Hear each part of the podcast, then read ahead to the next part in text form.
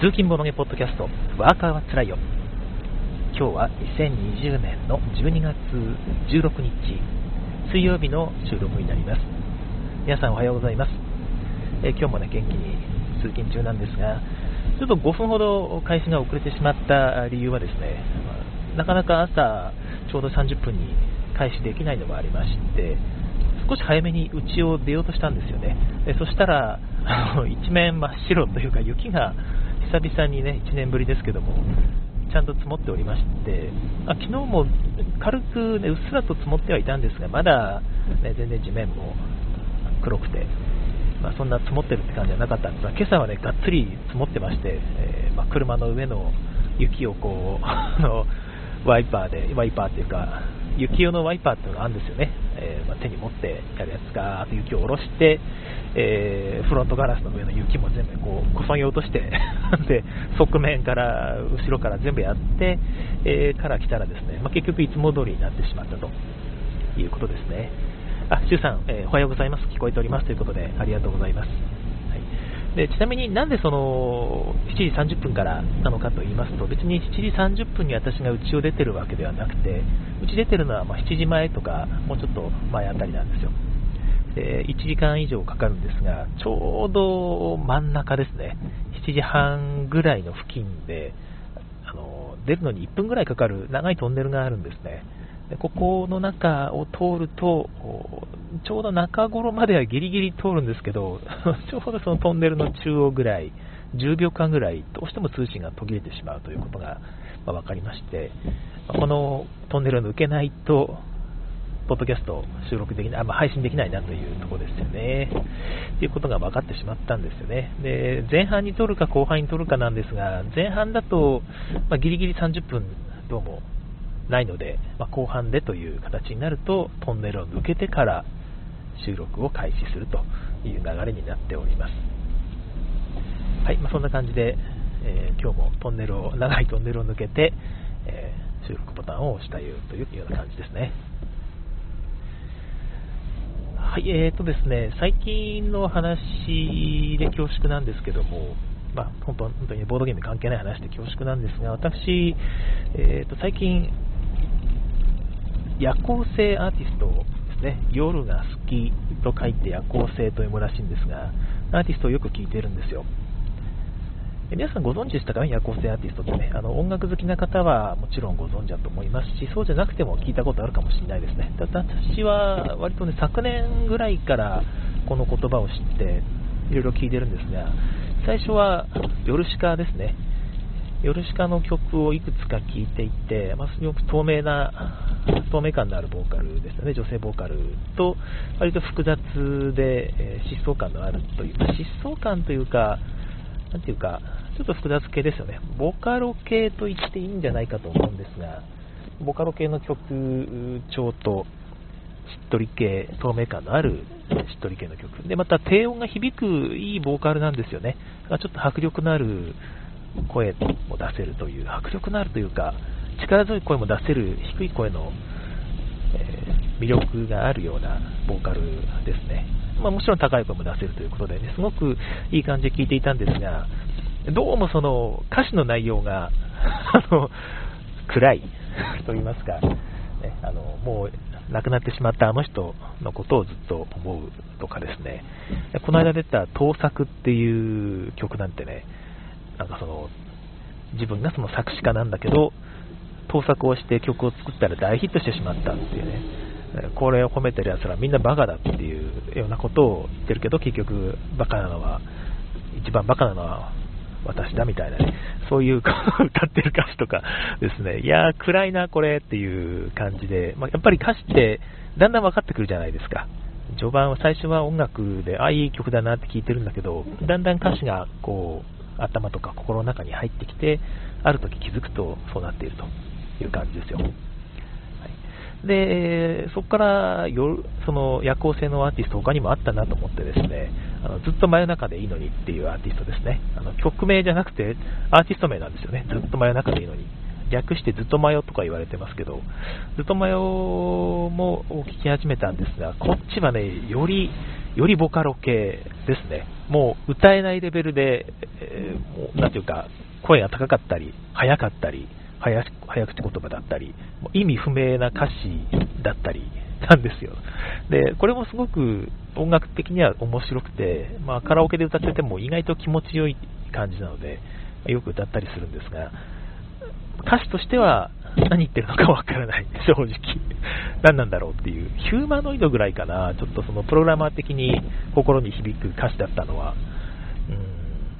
で、そういう感じだったので、もうちょっとなんかないかなと思ってて、まあ、夜行性アーティスト御三家の最後の一つ、夜遊びをこの間聴き始めたんですよ。そしたら、あの、最初に聞いたのがですね、えー、っとですね、あの夢をなぞってという曲だったんですね。あの、よくかかってる、夜をかけるって曲はね、みんな有名でよく聴いてると思うんですが、私もよくコンビニとか行くとかかったりするので、まあ、たまに聴いてたりしたんですよね。で、あと、YouTube Music っていうのがあって、まあ、無料で使えるんですけど、好きな曲をこう適当に YouTube Music でかけているとですね、リストを作って聴くと、その自分が集めた曲に合ったアーティストっていうのを流してくれるんですね。で、そこでヨルシカとずっと前をのリストを作って聴いていったらですね、そこに yoasobi の曲が入ってきて、まあ、大体夜をかけるだったんですが、そこにね、あの夢をなぞってっていう曲があって、ふと、あ、これ yoasobi じゃんと思って、えー、集中して聴いたらですね、すごく良かったんですよね。えー、歌詞がすんごく前向きですよ。えー、なんか大丈夫、きっと大丈夫みたいな。なんかそう思いが伝わるみたいなね、前向きで、わポジティブな感じで、わあ、これいいじゃんって、え夜しかになかった明るさ、ポジティブさと、その音楽性的には、そうですね、ずっと前にちょっと近い感じもあるんじゃないですかね、割と複雑な感じで、いや、これ求めてたやつじゃんと思って、聞いてたんですが、そこから夜をかけるとかね、他の曲も真面目に聴き始めたんですよ、夜遊びの曲。で、じっくり聞くと、やっぱり夜遊びもですね、全体的に暗い感じですね。夜をかけるとかも、なんか、あの、彼女がやっと笑ったみたいな、君が笑ったみたいなことが書いてあったんで、あ歌詞にあったんで、あ、これもポジティブなのかなと思ったら、あの君が笑った理由っていうのが、別れ話をずっとしていて、やっとその相手が、なんていうか、こっちのことがね、えー、悪いみたいなことをずっと辛かったみたいなことを言うので、俺だって辛かったんだよみたいなことを言って、もう分かるよみたいな話をした瞬間に、やっと君が笑ったっていう感じなんですよ。でもういや、これは暗いなっていう、本当暗い歌詞だったということで、やっぱ夜行性アーティストっていうのは全体的にはそういう感じなのかなという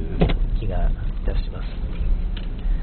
はい、えー、アルガさん、おはようございます。キャスに夢中になると出勤が遅れるので、コメントは避けておきます。はい、大事ですね。えー、昔いましたよね。えー、朝になると遅刻してしまい、タクシーを使って出勤するというですね、なんかもったいないですよね。朝の1時間、タクシー使って出勤しちゃったら、朝の1時間分のお金消えちゃうんじゃないのっていう気がいたしますけど、まあ、それはどうでもいいか、はいまあ、そんな感じで夜の話をしたのはですね、えー、ボードゲームで夜をテーマにしたボードゲームって実はあんまりないんじゃないかなって思ったんですよね。でそれもありまして、えー、ちょっと夜の話から始まってみたんですが夜のテーマにしたボードゲーム皆さんなんかご存知でしょうか？夜というのが夜というフェーズがあるボードゲームっていうのはまあ、なんかありますよね、まあ、分かりやすいのは人狼でしょうか、夜と昼のフェーズがあってですね、夜の間に人狼がこううごめくと、他の人は目を閉じている、人狼だけは目を開けて、えー、こうひそひそとね、ひそひそというか指で多分やるんですよね、あいつ、あいつやる、あいつやるみたいな。そういう相談をして、えー、みんなが目を開けたときには人狼が誰か1人を食い殺しているという、まあ、こういうテーマのゲームでございますけども、そうじゃなくてですね、夜フェーズがあるというだけじゃなくて、ずっと夜ですね、え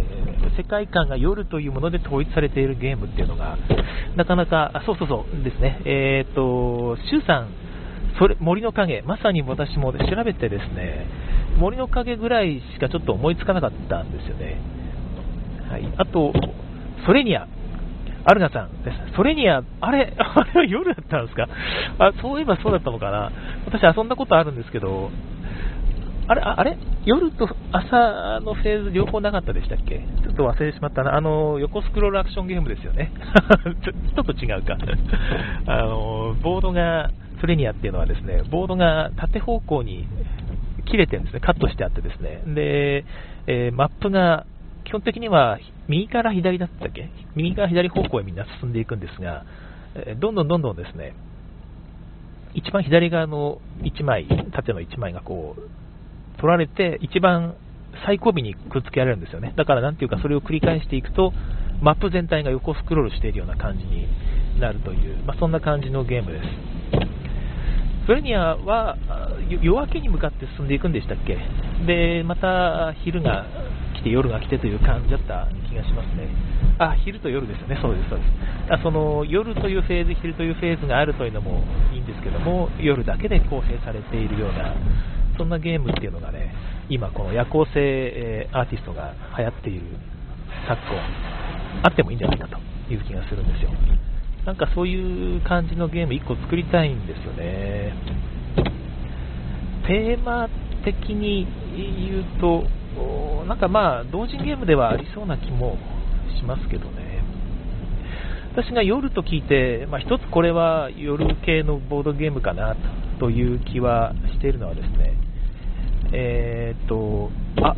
名前を忘れてしまった。えっとですね、星、星探しという日本語でゲームがあの発売されていたと思うんですけども、ジェコですね。ジェコから出ている子供向けの可愛らしいイラストが描かれた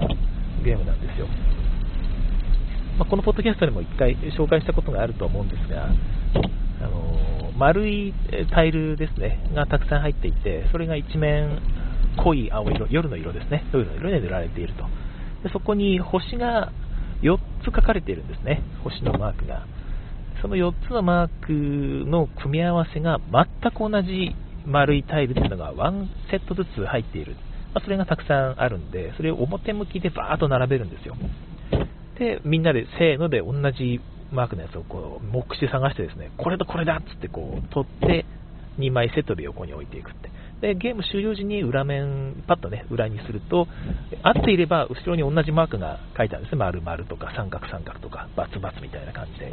書いてあるので合っていたかどうかわかると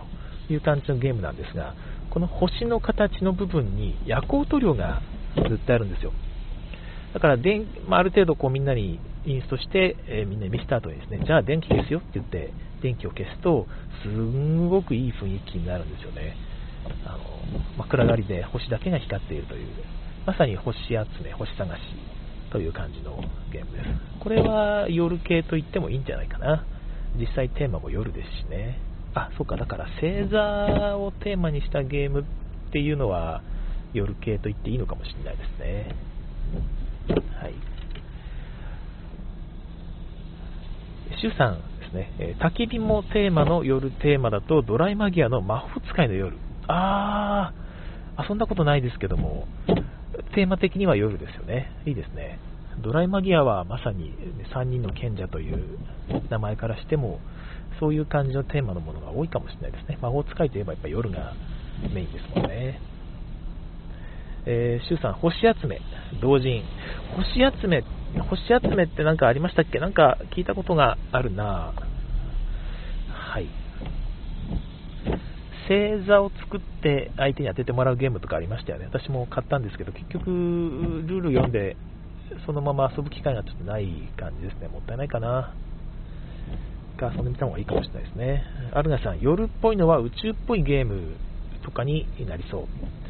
うん。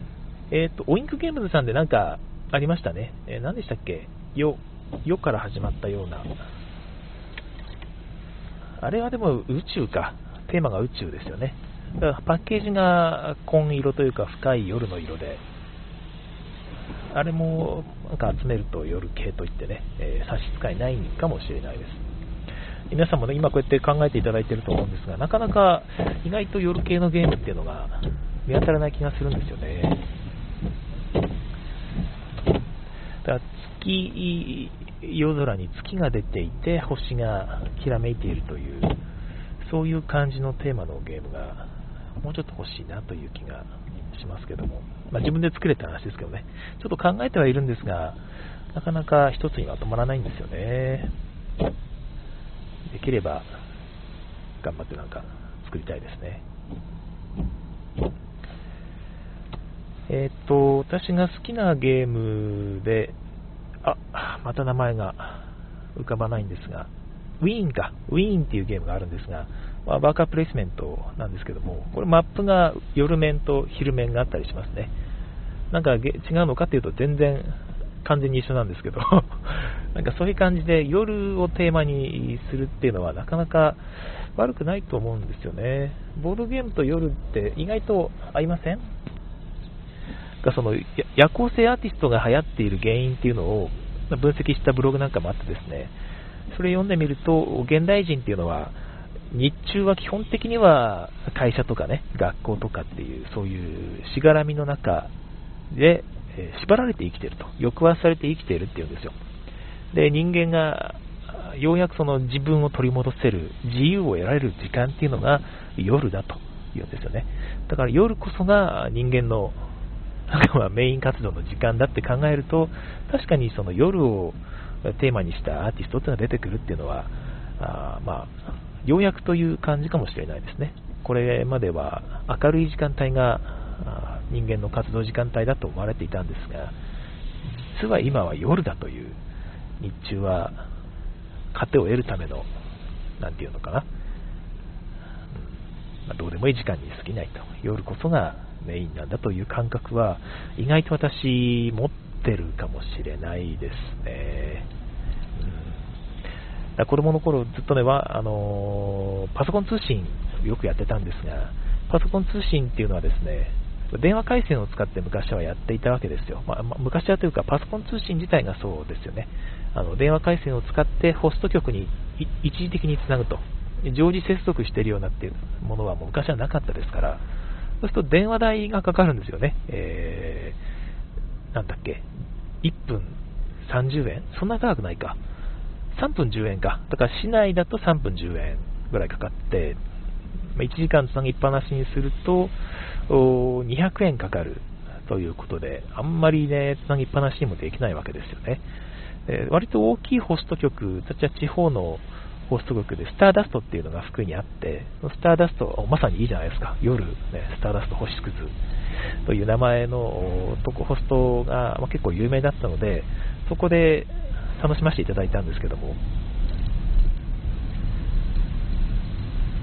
回線が 6, 6本あったんですよ。なかなか珍しいですよね。6個も回線がある地方の局ってなかなか珍しくて、そのホストを運営されている方がね、だいぶマニアックな方だったんですけども、お友達になってるんですが、まあ、その方のホストに再生するとチャットができるんですよね。で、チャットでみんなで盛り上がっていると、まあ、1時間、2時間あっという間に経ってしまうんで、どうしてもね、お金がかかってしまうんですが、11時以降にテレ放題タイムっていう、そういうサービスを NTT が出してたんですよ。11時以降は定額になると。朝の5時ぐらい、6時ぐらいまでかな。で、その間ずっと11時になると、夜な夜なチャットにつないでですね、ずっと朝までチャットをしているという、まさに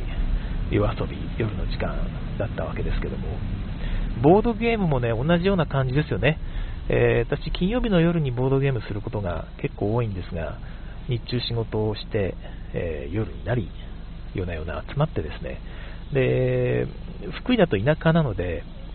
カフェとか、ボードゲームカフェとかね、お店に集まるというよりは、誰かのお家に集まるわけですよ。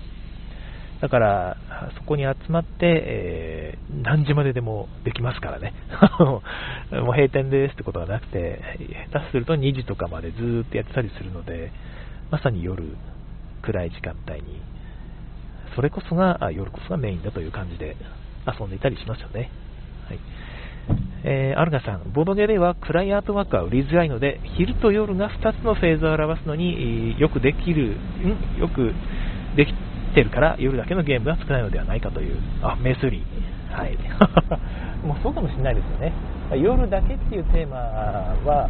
売れないんじゃないかなっていう感じがするって話はなんとなくわかります。でただ、その、あれですよ、音楽で言うと、夜行性のアーティストっていうのが今出てきてるじゃないですか。ってことは、意外と夜だけっていうものってみんなを求めてる可能性もあるんじゃないかなって思うんですよね。うん、だからまあ、それこそ本当に自分で作れですよけど、えなんか作ってみようかなとは思っているわけなんですが、夜っていうのを最大限に出そうとすると、やっぱりね、森の影とか、それこそさっきの夜光塗料とかね、使ったゲーム、ちょっと考えてみたい気もしますよね。夜光塗料はでも難しいかな。うーん。夜光塗料印刷って、えー、多分できるんですよね。そういう特殊印刷してるところがあるので、あんなに難しくはないとは思うんですが、あまあ、それを活かしたゲームってなると、まあ、フレーバー的なもんかな。結局、さっき言った星探しでしたっけ？ジェコのゲームも別に暗がりでやんなきゃいけないゲームではないですから、電気を消すとちょっと変わった楽しみ方ができるよぐらいなもんで。夜光塗料は、あアルナさん、日本だけならいけるかも、欧米市場は難しい。そう、そうなんですか？それはわからないですけど、どどうなんでしょうかね。欧米だとしても同じような気持ちでいる人は多いかもしれないですよ。で、あと、夜光塗料はコストがかかりそう。うん、どれぐらいかかるんですかね。夜光塗料って売ってるじゃないですか。だから、下手したら、まあ、PP 加工された、まあ、PP 加工されてなくてもいいかな、えー、ものを買ってですね、でっかいハンコを使って、あの夜光塗料を塗って自分でポンポンね、え型押ししていくだけでもいいかもしれないですよね。そういうのを手伝ってくれる会社もありますから、そういうところにお願いして、え作業だけやってもらうとか、そういうこともありかもしれないです。ちょっと調べてみようかな。うんまあ、暗がりで光るってだけでもすごく良くて、あと、暗いところで光るゲームっていうと、まあ、森の影がまさにそうなんですが、あの震災の時ですね、電気が通らなくて、遊べない子供たちが暗がりでも遊べるものがないかみたいな話があった時にちょっと話題になってましたよね。まあ、実際暗がりでボードゲーム遊ぶかっていうと多分遊ばないんですけど、うん、遊ぶのかな？暗がりで遊ぶゲーム。暗がりで遊ぶゲームっていうと、まあ、ろうそくの光ぐらいの光量で遊ぶと楽しいゲームっていうのは一つありかもしれないですよね。だからカードのテキストとかがまなくて、暗がりで読んでもわかる。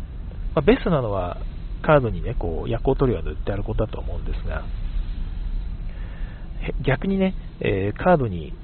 ものすごく薄い字で、ね、明るいとこで読めばわかるんだけど、暗いとこではちょっと見えないような薄い字で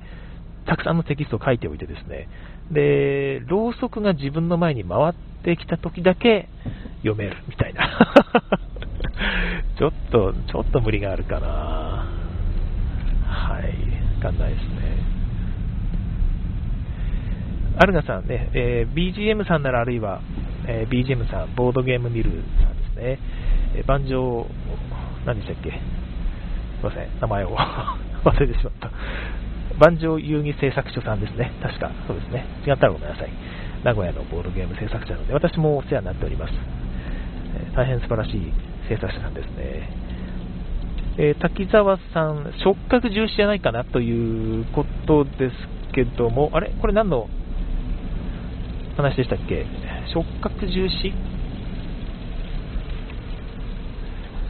あー、あと夜ですかね。夜をテーマにしたゲームってことですかね。あの、暗いところで、あー、なるほど、なるほど。暗いところで遊んでも楽しめるゲームっていうのは触覚を重視にしたようなゲーム。あ、それいいかもしれないですね。確かに。暗いところで遊ぶのにぴったりのゲームかもしれないですね。なるほど、なるほど。暗い方がより盛り上がると。じゃあ夜、夜のおさわり人狼を出しましょうか。おさわり人狼に夜光塗料を塗って指の部分だけね、光るようになっていて、ここに指を置いてください。ね。完璧だ。できた。本当に売れそう。夜のおさわり人狼やりましょうかね。なんか怒られそうな気もしないでもないですけど、不謹慎だとか言ってね。夜のおさわり人狼を作るとしたら、夜独特のルールを何か入れたいですよね。真っ暗だからこそできるアクション。みんな目をつぶってない。でも、さすがに誰が触ったかどうかわからないぐらい暗いの暗がりってなかなか生み出せないですよね。ままずゲーム界では作れないでしょうし、夜だとしてもうちの中で電気を消すとそうかな、夜、外が完全に夜だとできるかな、キャンプとかで電気を消すとできるかもしれないですね、完全に真っ暗にできるかもしれないですね、キャーキャーって言いながら、誰触ったのっていう、あ、それいいかもしれないな、うん。まあ、別に目をつぶってると何も変わんないんですけどね。えー、アルガさんね、夜のボードゲーム印刷工場、パクリ。あ滝沢さんですね、えー、暗闇でするゲームなら視覚より触覚重視よりの方が触覚重視よりの方が良いかなと思いました。やはりそうですね。はい。確かに。そんな感じでね、今、夜のおさわり人狼というのができてしまいましたけども、そういえば夜のという言葉であると思い出したのが、ベストフレンドっていうね、すごろく屋さんがあの出された同人ゲームですけど、ありましたね、夜の、なんだっけ、夜のベストフレンドっていうあのお題カードが全部ですね、アダルトになってるんですね。アダルトなお題の方を夜のと名前をタイトルつけるっていうのがなかなかやっぱりいいセンスですよね。もちろん買いました。はいまあ、ぶっちゃけ夜のベストフレンドの方が盛り上がる、大人がやるんなら盛り上がるぐらいの内容でしたよね。まあ、久々にベストフレンドやりたいな。夜のベストフレンドを今度も仕込んでみようかなと思います。はい、という感じで、えー、皆さん、まあ、大体いい時間になってきた感じでしょうかね。あと3分間か。3分間で話しているテーマというと、ああ、そうだそうだ。あの、最後に軽く紹介しておこうかな。ミクロマクロクライムシティ、この間遊びましたよ。まだ本格発売前だと思うんですが、あの現場で販売されていたやつを、あの、他の方に買っていただきまして、子供と遊んでみました。あのどういうゲームかってご存知の方の方が多いと思うんですが、ウォーリーを探せみたいな感じで、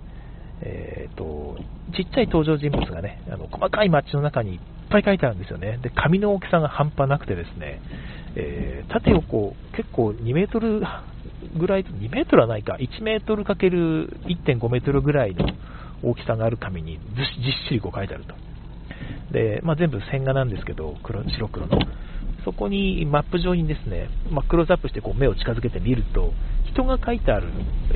わけなんですが、この面白いのが、この人を、まあ、行く先ですよね、道を歩いているので、この人の歩いていく先をこう点々点々って追っていくと、少し離れた場所に同じ人物が書かれてるんです。つまり、時系列的にもうちょっと後ってことですよね。だから別の時間軸の、えー、同じ人間が一緒に書かれているので、こうそれを追っていくと、その人の足取りを追えると。時間経過によるその人の足取りっていうのを追っていけるし、逆にこう来た道をこう遡っていくと、この人はどこから来たんだろうみたいなのを遡っていける。でそうすると、あこの人なんとあのここにたどり着く前に、ここの家にいたんだって、この人と喋っていたんだみたいなことが分かってくるようになってるんですね。でそれを使って、えー、まあ、お題というか事件、ケース1みたいな感じが感じて、この人は一体どこから来たのかみたいなこと書いてあるカードに。で、それを解いたら、ではこの人は誰と会っていたのかみたいな。じゃ、この会っていたこの人は一体何をしたのか、なぜこの人は殺されなければならなかったのかみたいなことがだんだん解き明かされていくような感じになっています。でもちろんこれをみんなでね、えー、競争してやるのは難しいので、あすみません、雨の音がだいぶうるさくなってきましたね、雪ですけど、えー、協力ゲームになっています。ぜひ面白いので、えまあ、これ聞いただけで面白そうだなと思った方は、ぜひ予約してみてくださいね。はい、オンラインでも、ね、遊ぶこともできます。ということで、えー、もういい時間になってまいりました。ということで、この辺で終わりたいと思います。これからまたね、水曜日ということで、えー、頑張ってまいりましょう。あと3日ですよ、皆さん。仕事帰りの予定となっている方、お仕事お疲れ様でございました。それでは次回更新をお楽しみに。さようなら。